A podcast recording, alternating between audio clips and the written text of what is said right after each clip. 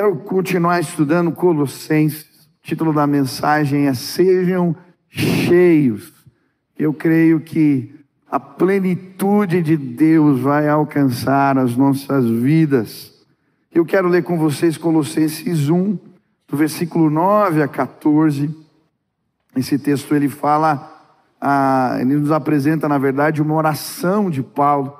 Eu queria ler esta oração e entender o que Deus tem para nós através dessa palavra. Colossenses 1, versículo 9 a 14. Diz assim a palavra do Senhor: Por essa razão, desde o dia em que o ouvimos, não deixamos de orar por vocês e de pedir que sejam cheios do pleno conhecimento da vontade de Deus, com toda a sabedoria e entendimento espiritual. Isso para que vocês vivam de maneira digna do Senhor e em tudo possam agradá-lo, frutificando em toda boa obra, crescendo no conhecimento de Deus e sendo fortalecidos com todo o poder, de acordo com a força da sua glória, para que tenham toda a perseverança e paciência com alegria, dando graças ao Pai, que nos tornou dignos de participar da herança dos santos no reino da luz. Amém? Moody vai dizer que um cristão de joelhos enxerga mais longe do que um filósofo na ponta dos pés. E quando nós oramos de fato, Deus abre o nosso entendimento, Deus se mostra, se revela. E essa oração de Paulo, ela é uma oração didática. Ela nos aponta para a direção da busca da plenitude do Espírito em nossas vidas. E hoje eu quero falar a respeito dos transbordamentos de Deus. Eu creio que Deus quer nos encher do Espírito. Você crê nisso? Amém? E uma das palavras-chave aqui, quem tem a Bíblia na versão antiga, né, é a palavra transbordar. Na NVI ele traduz como sejam cheios. É uma espécie de ênfase na oração de Paulo. Ele vai falar: sejam cheios, plenos, todo, tudo, toda. São palavras que se repetem na oração e nos mostram a realidade que podemos encontrar no Senhor. As porções do Senhor são recalcadas, sacudidas. Deus tem sempre algo a mais. Ele é uma fonte inesgotável. Hoje você está diante deste Deus.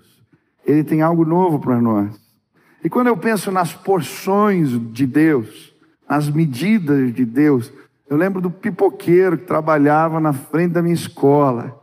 Tinha um pipoqueiro lá que ele fazia uma pipoca com bacon, você sentia o cheiro de longe da pipoca. E eu lembro de terminar a escola, já vinha com dinheirinho para comprar, e ele pegava aquele saquinho branco, enchia de pipoca com os bequinhos no meio, depois dava uma sacudida assim, pegava aquele copo de, de prata, né, de, de aço, e socava, e aí jogava o chorinho que ele chamava, e aí você saía com a pipoca caindo pelos cantos. Transbordar. Quando eu penso nas medidas de Deus, eu lembro disso. Eu creio que o crente, ele vive o privilégio de receber o Espírito Santo. Quantos entregaram a vida para Jesus? Você foi abençoado, o Espírito mora em você. Mas existe uma outra benção, quando nós somos tomados pelo Espírito Santo. Quando Ele toma completamente as nossas vidas. E hoje eu quero falar dessa bênção que Deus tem reservado para nós. E essa oração de Paulo aponta nessa direção plenitude do Espírito. Moody vai contar no seu testemunho, ele era um pregador, um evangelista, famoso, conhecido. E um dia, numa das suas agendas, ele chega no lugar onde vai ministrar e encontra um senhor de cabelos brancos, que com o dedo em riste diz para ele: A próxima vez que você pregar, glorifique o Espírito Santo. Ele não entendeu muito bem aquelas palavras, mas aquela imagem não saía da sua cabeça. pregou na série de conferências e quando fez uma outra viagem, estava em Nova York, andando pela rua, uma necessidade de uma busca maior por um transbordamento do Espírito tomou conta do seu coração. Ele foi até a casa de um amigo, entrou no quarto e ficou horas ali, procurando a face do Senhor. E naquele momento de oração, ele diz: coisas que Deus fez ali, eu não tive coragem de contar para ninguém. Assim como Paulo fala das coisas inefáveis que Deus revela para ele, coisas que ele não compartilha, Deus me visitou. Mas algo aconteceu depois daquilo. Ele dizendo: Eu fui pregar de novo. O mesmo sermão que eu tinha pregado antes.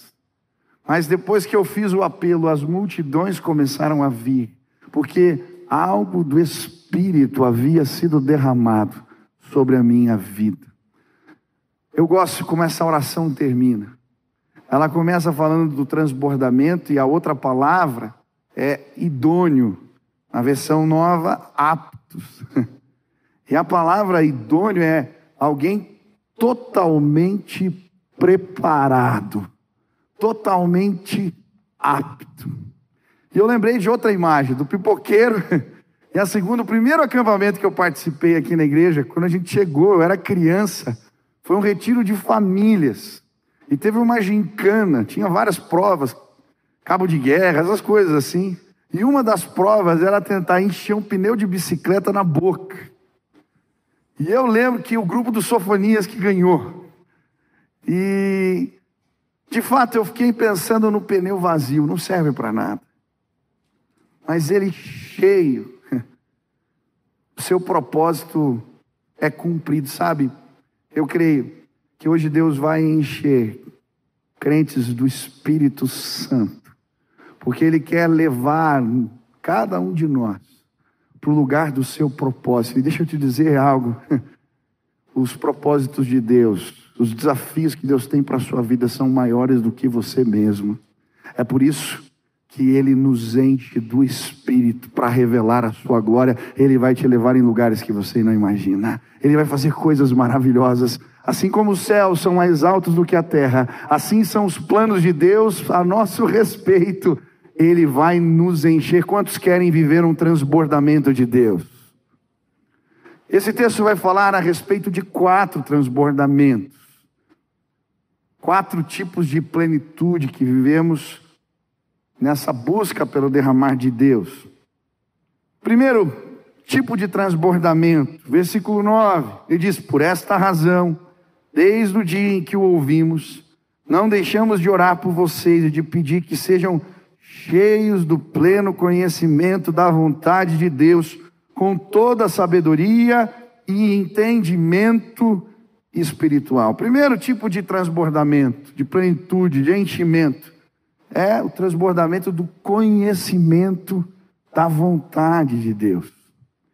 E hoje eu vim orar como Paulo orou pelos Colossenses, para que vocês sejam cheios do entendimento da vontade de Deus. Quantos desejam isso? E ele vai dizer como isso se manifesta na nossa vida, de duas formas: com toda a sabedoria e com todo entendimento espiritual. Sabedoria, o que, que é isso? Sabedoria é a arte de saber viver. Envolve tomar boas decisões. É acertar nas decisões do dia a dia, nas questões do cotidiano. E sabe, a Bíblia vai nos mostrar que quando buscamos essa plenitude em Deus, o Senhor nos revela os planos dele. E ele interfere nas nossas decisões. Eu gosto da história de Paulo, quando ele programa uma viagem missionária para a Ásia, e aí o Espírito o visita, e ele tem uma visão de um varão macedônio, dizendo para ele: passa Macedônia e nos ajuda. E de alguma maneira a sabedoria de Deus o encontra naquele dia, e ele muda a sua decisão, porque Paulo foi cheio, transbordou desse conhecimento de Deus. Eu lembro que uma das marcas da minha conversão e quando eu comecei a buscar mais a Deus, foi essa revelação específica do Senhor. Eu lembro de um dia em oração que eu comecei a abrir a Bíblia e Deus falando, e era tão claras as palavras, eu comecei a entender que Deus, Ele intervia no meu dia. Deus vai derramar sabedoria hoje, amanhã, nas decisões que você vai tomar essa semana, na próxima semana, Ele vai nos encher do pleno conhecimento da Sua vontade. Aleluia. Tempo atrás, eu e a Sil, nós estávamos em São Paulo, e eu tinha me desfeito de um carro, uma igreja que a gente foi, e, e aí Estávamos lá procurando um carro novo para comprar e aquele negócio e procure, a gente achou um carro lindo, a Sil gostou, entrou, é esse. Falei, ô oh, glória, é esse, também gostei. A gente ia se endividar um pouco, mas ia dar, estava feliz, estava bem, tudo certo. Mas lá em casa eu tinha aprendido com meu pai, que já tomava decisão, a gente reunia a família, pega a Bíblia, ora juntos. Aí eu falei, vamos fazer com as crianças um tempo de oração. E aí eu lembro que eu pus a Bíblia na mão do Benício, a gente orou, Deus, mostra, e o que, que o Senhor tem para nós, o que, que é para fazer. Aí o Beni abriu a Bíblia, eu falei, filho, lê aí a palavra. E aí o texto era assim: não levem nada. Nem alforge, nem sandália, nem dinheiro. Eu falei, filho, o que, que você entendeu? Que não é para levar nada, pai. e naquela simplicidade de criança, eu a gente não pode levar o carro. Deus falou com o Benício, falou com a gente. E a gente abriu mão daquela compra. E depois, de uma maneira muito gostosa, Deus nos permitiu receber recursos que não esperávamos. Não precisei me endividar para comprar o carro, porque Deus é bom. E Ele derrama sabedoria na nossa vida. E em nome de Jesus, você vai conhecer a vontade de Deus. Vai transbordar no conhecimento da sabedoria do Senhor. Mas Ele fala de algo mais sabedoria e entendimento espiritual. Entendimento espiritual tem a ver com discernimento. É uma capacidade de perceber realidades espirituais que nos cercam, situações específicas.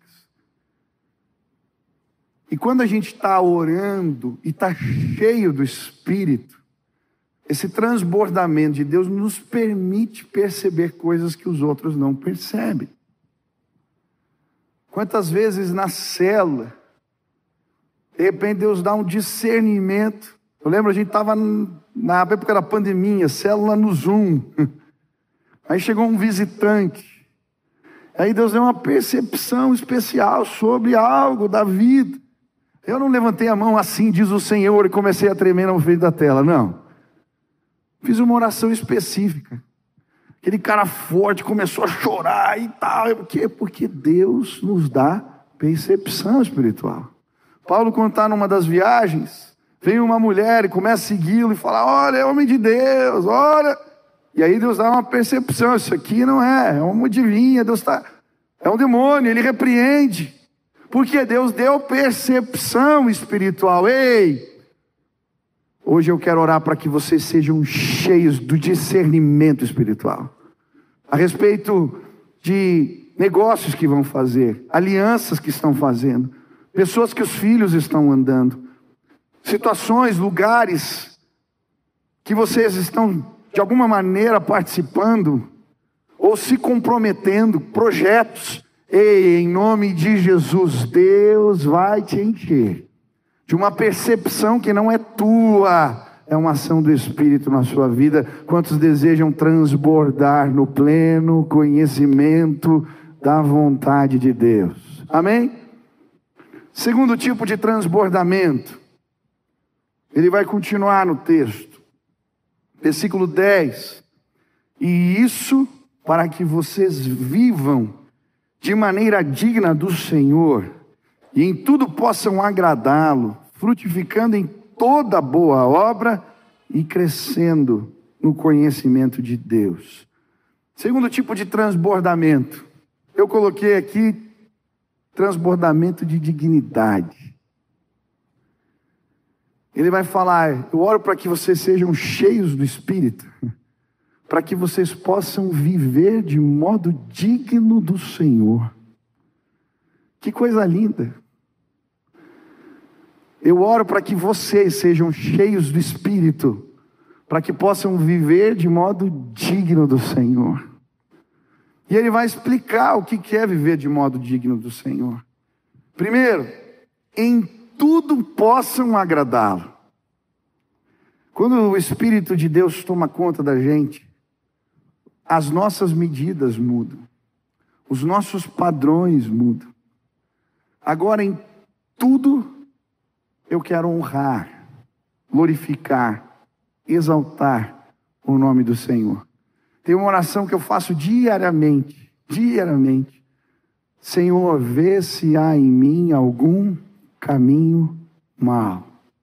E eu peço mais, Senhor, se eu estou fazendo algo, me incomoda na hora. Sabe, porque às vezes a gente faz o errado e não percebe. O jeito que você tratou teu filho essa semana, o jeito que você falou com a tua esposa, o jeito que você procedeu naquela reunião, o que você assistiu, as motivações do seu coração.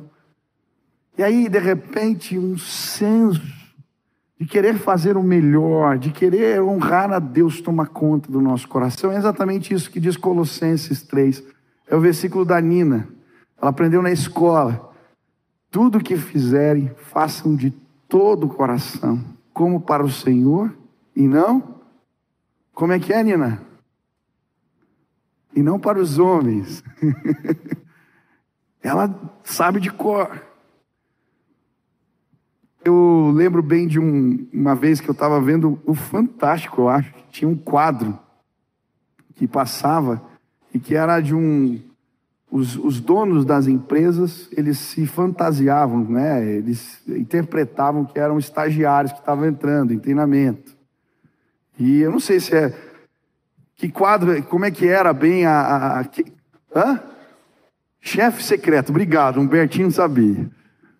E eu lembro de um que me chamou a atenção. Aquele dono de empresa foi trabalhar numa sessão pesada, que envolvia a mão de obra pesada. E ele estava trabalhando e quem estava cuidando dele era um supervisor de uma área.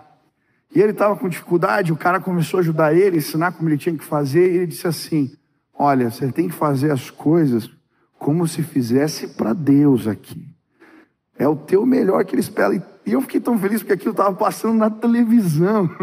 Um monte de gente estava vendo alguém falando de um princípio da vida cristã, a excelência, tudo que você faz, o jeito que você cuida das pessoas, o jeito que você trabalha, o jeito que você busca Deus, o jeito que você trata a tua família, ah, viva de modo digno. Agrade ao Senhor. E quando somos tomados pelo Espírito, uma nova perspectiva toma conta da gente um desejo de querer fazer mais, de querer fazer o melhor, de querer fazer diferente, que hoje o Espírito de Deus possa transbordar na sua vida e que isso seja comprovado através desse testemunho maravilhoso. Segundo, ele vai dizer aqui: olha, viver de modo digno do Senhor é em tudo agradá-lo, mas frutificando em toda boa obra.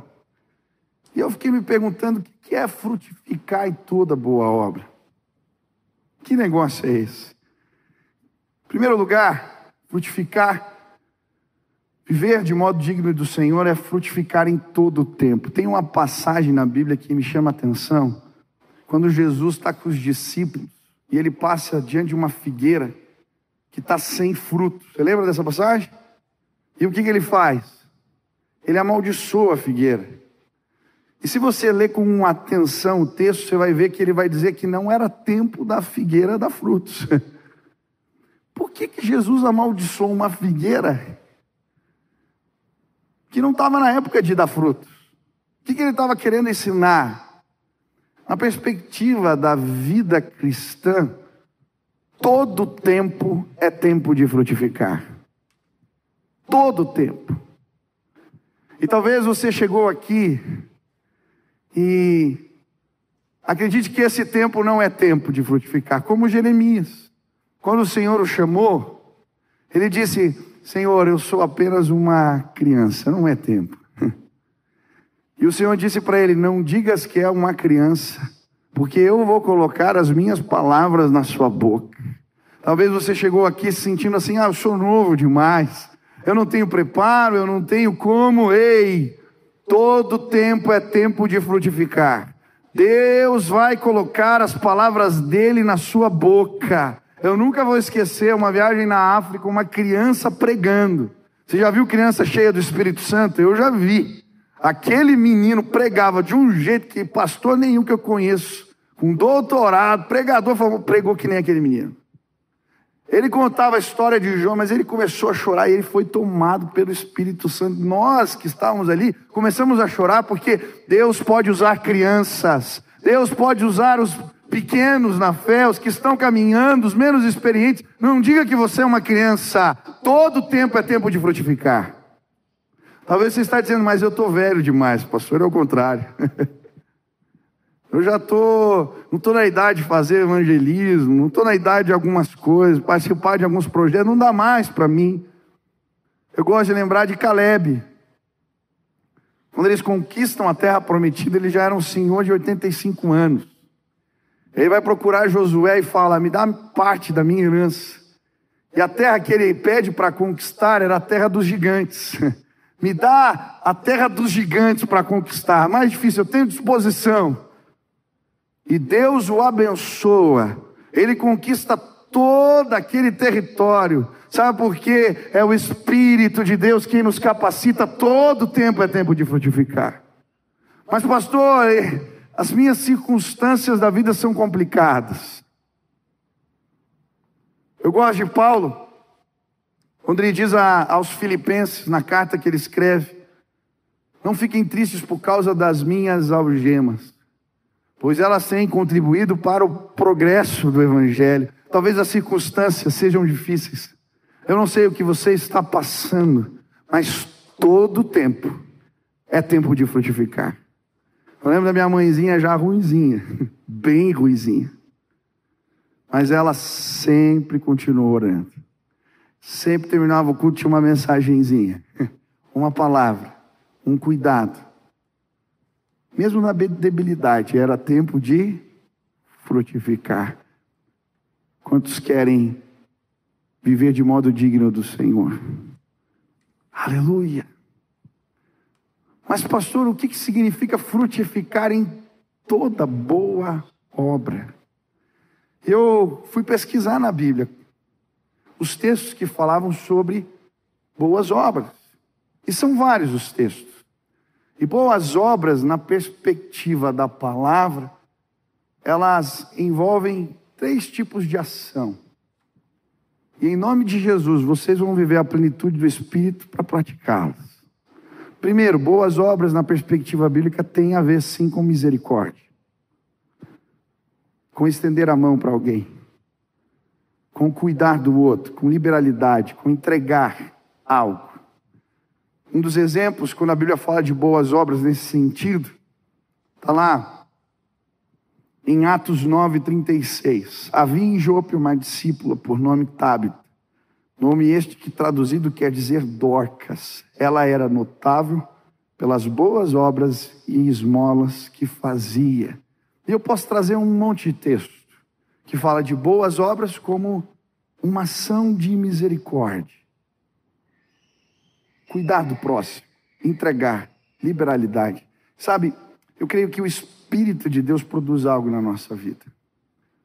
Se você observar na igreja de Atos, quando o Espírito é derramado sobre a igreja, logo depois a Bíblia vai descrever o que acontece. Um mover de liberalidade. Eles entregavam o que tinham, colocavam aos pés dos apóstolos, cuidavam uns dos outros, entregavam. Eu creio que uma das maneiras de frutificarmos em boas obras é esta: cuidando de alguém. Você já sentiu cheio de Deus e aquilo que antes tinha valor perde valor para você. Sabe por quê? Quando o Espírito toma conta, os padrões do reino começam a ser estabelecidos no nosso coração. E mais, o medo de entregar, de fazer algo, ele vai embora. Quantas vezes eu vivi isso? Um desejo de fazer algo, eu sei que foi do Espírito de Deus de fazer uma compra para o irmão, de abençoar alguém, de dar uma oferta sacrificial. Quantas vezes? Ou de estar passando na rua e ver alguém pôr dentro do carro, levar para almoçar. Eu lembro de um dos anos novos mais gostosos que eu vivi foi quando Deus me incomodou para pegar um grupo de meninos na rua e eu sair para comer frango com eles. Foi maravilhoso. Quem foi abençoado fui eu. Eu creio, o Espírito vai ser derramado sobre vocês, vocês serão cheios. E um mover de liberalidade vai ser, sim, vivenciado. Você vai experimentar isso, vai cuidar de gente. Esses dias estava eu, a Sil, o Beni, a Nina, um cara que veio pedir dinheiro para comprar cachaça. Eu saindo do aniversário, ele veio. Quando ele veio meio rápido, assim, andando assim, apertou minha mão. Ela achou que ia assaltar. E ele já veio: não, não, não se preocupa, não, não vou assaltar nada aí. Eu vou ser bem sincero. Eu quero aí uma, um dinheiro para comprar uma cachaça. Aí eu falei para ele, mas cara, você me colocou numa situação complicada. Se você não falasse o propósito, eu até te ajudava. Mas eu sou pastor, como é que eu vou financiar a tua cachaça? Aí ele olhou para mim e falou, mas eu posso te dar algo melhor. A Bíblia diz que aquele que beber da água que lhe der, jamais terá sede, do seu interior fluirão rios de águas vivas. Aí aquele rapaz falou, ah, eu conheço a palavra, pastor. Você conhece? Por que, que você está aqui, cara? E ele começou a contar a sua história. Tinha uma filhinha que eu amava, pastor. Ela ficou doente. Era o meu xodó. Com dois anos de idade ela faleceu. Eu não soube lidar. Comecei a brigar com a minha esposa. Comecei a beber de novo. Estou aqui na rua. Era quase, era mais de meia-noite. Quando eu vi, estava eu, atracado no pescoço do cara, Sil abraçando as crianças com a mão e a gente orando. Por aquele cara, para que ele pudesse receber a graça de Deus, ele chorando ali, a gente orando. E sabe, um desejo de fazer mais, de levar para casa, de ajudar. Toma conta do coração, ei, em nome de Jesus, nós vamos ser cheios. Ah, da misericórdia de Deus, Ei, você vai ser tomado um transbordamento. Você vai andar pela rua e você vai enxergar as pessoas. Você vai andar e vai ver a necessidade do teu irmão. Você vai perceber, vai te incomodar. Deus vai falar, algo Ele vai derramar sobre a sua vida hoje, em nome de Jesus. Quantos querem frutificar dessa forma? Mas as boas obras na Bíblia também não representam apenas misericórdia, elas têm a ver com testemunho. Mateus 5,16, por exemplo, diz: Assim brilhe também a vossa luz diante dos homens, para que vejam as vossas boas obras e glorifiquem a vosso Pai que está nos céus. Depois Jesus vai falar e vai reprovar as obras dos fariseus. O que ele está falando? Agora ele está falando de testemunho. Da vida idônea, libada, arrumada, bonita. Boas obras têm a ver com um bom testemunho, com um bom procedimento, com boas práticas. E sabe, eu creio, nós precisamos orar, porque os testes da vida, eles chegam a toda hora. E nem sempre você está num dia bom. Às vezes o teste vai vir quando você não está bem financeiramente, quando você brigou com a mulher, quando a situação complicada aconteceu. E é nessas horas que o nosso procedimento não é o melhor. Mas você está na casa do Pai, eu quero orar por você. Você vai transbordar do Espírito para que em toda circunstância, em todo tempo, o teu proceder revele ah, o fruto daquele que reside dentro de você, o fruto do Espírito, paz, longanimidade, paciência, domínio próprio, amor, alegria. Ah, ele vai te encher. Com a graça dele, você vai ser aprovado nessa prova. Vão vir os testes, mas você vai ser aprovado em nome de Jesus. Ó, oh, essa semana, essa semana você vai ser testado. Você vai lembrar de eu falando. Mas você vai lembrar, o Espírito Santo encheu a minha vida, eu posso todas as coisas naquele que me fortalece. Eu posso dizer não, eu posso continuar, eu posso, eu posso, eu posso. Você pode em nome de Jesus. Ah, tua candeia vai ser colocada num alto lugar, as pessoas vão ver teu testemunho, vão celebrar a glória de Deus. Mas boas obras também significam as obras de Cristo. Eu gosto do texto, quando em Mateus ele vai dizer: João envia mensageiros, Mateus 11. Quando João ouviu no cárcere falar das obras de Cristo, mandou para os seus discípulos perguntar-lhes: És tu aquele que estava para vir? Ou havemos de esperar outros? E Jesus respondendo, disse-lhes: Ide anunciai a João que estáis ouvindo e vendo. Os cegos vêm, os coxos andam, os leprosos são purificados, os surdos ouvem, os mortos são ressuscitados, e aos pobres está sendo pregado o Evangelho, aleluia. As obras de Cristo. Os cegos vêm, os, os surdos ouvem, os mortos são ressuscitados. Atos 7, 22, quando fala de Moisés, fala que ele era educado na ciência dos egípcios e poderoso em palavras e obras. Ele está falando aqui das realizações do poder de Deus. E sabe, eu creio que o enchimento do Espírito nos faz frutificar em toda boa obra. As manifestações de Deus vão acontecer através da sua vida. Pastor, vão. Deus vai curar pessoas. Deus vai fazer milagres. Deus vai operar obras que vão além da nossa condição. Porque não se trata de nós, é o transbordamento do Espírito nas nossas vidas. Quantos querem frutificar em toda boa obra? Pastor, eu não me sinto em condições, mas lógico, que bom que você não se sente em condições para fazer isso. Eu também não.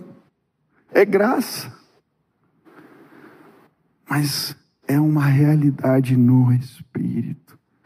Comecem a buscar. Comecem a orar.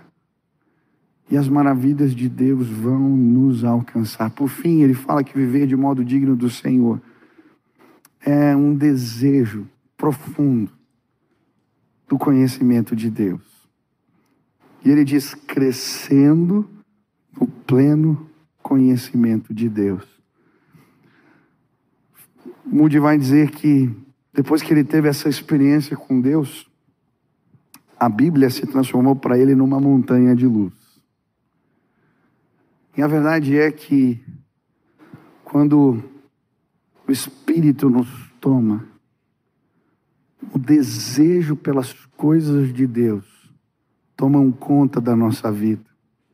E hoje, eu creio que o Espírito, eu quero orar como Paulo orou pelos Colossenses, para que vocês sejam cheios e o interesse por conhecer a Deus,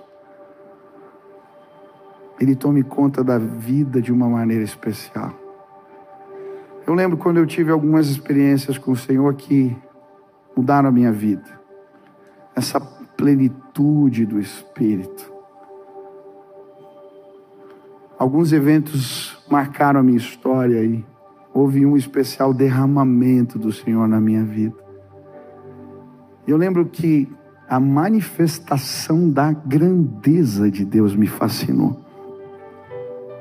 Sabe quando Deus revela sua majestade. Deus revela sua grandeza. E aquilo que eu vi, eu senti naquele dia, me fez querer, despertou um desejo por conhecer mais a Deus. Comecei a ler a Bíblia com, de uma forma que eu não li, Comecei a orar de uma maneira que eu não fazia, porque eu queria conhecer a Deus. Hoje eu creio que o Espírito vai ser derramado sobre nós, para que esse desejo seja despertado Pastor, eu já vivi isso. Mas em algum momento da minha caminhada isso se apagou.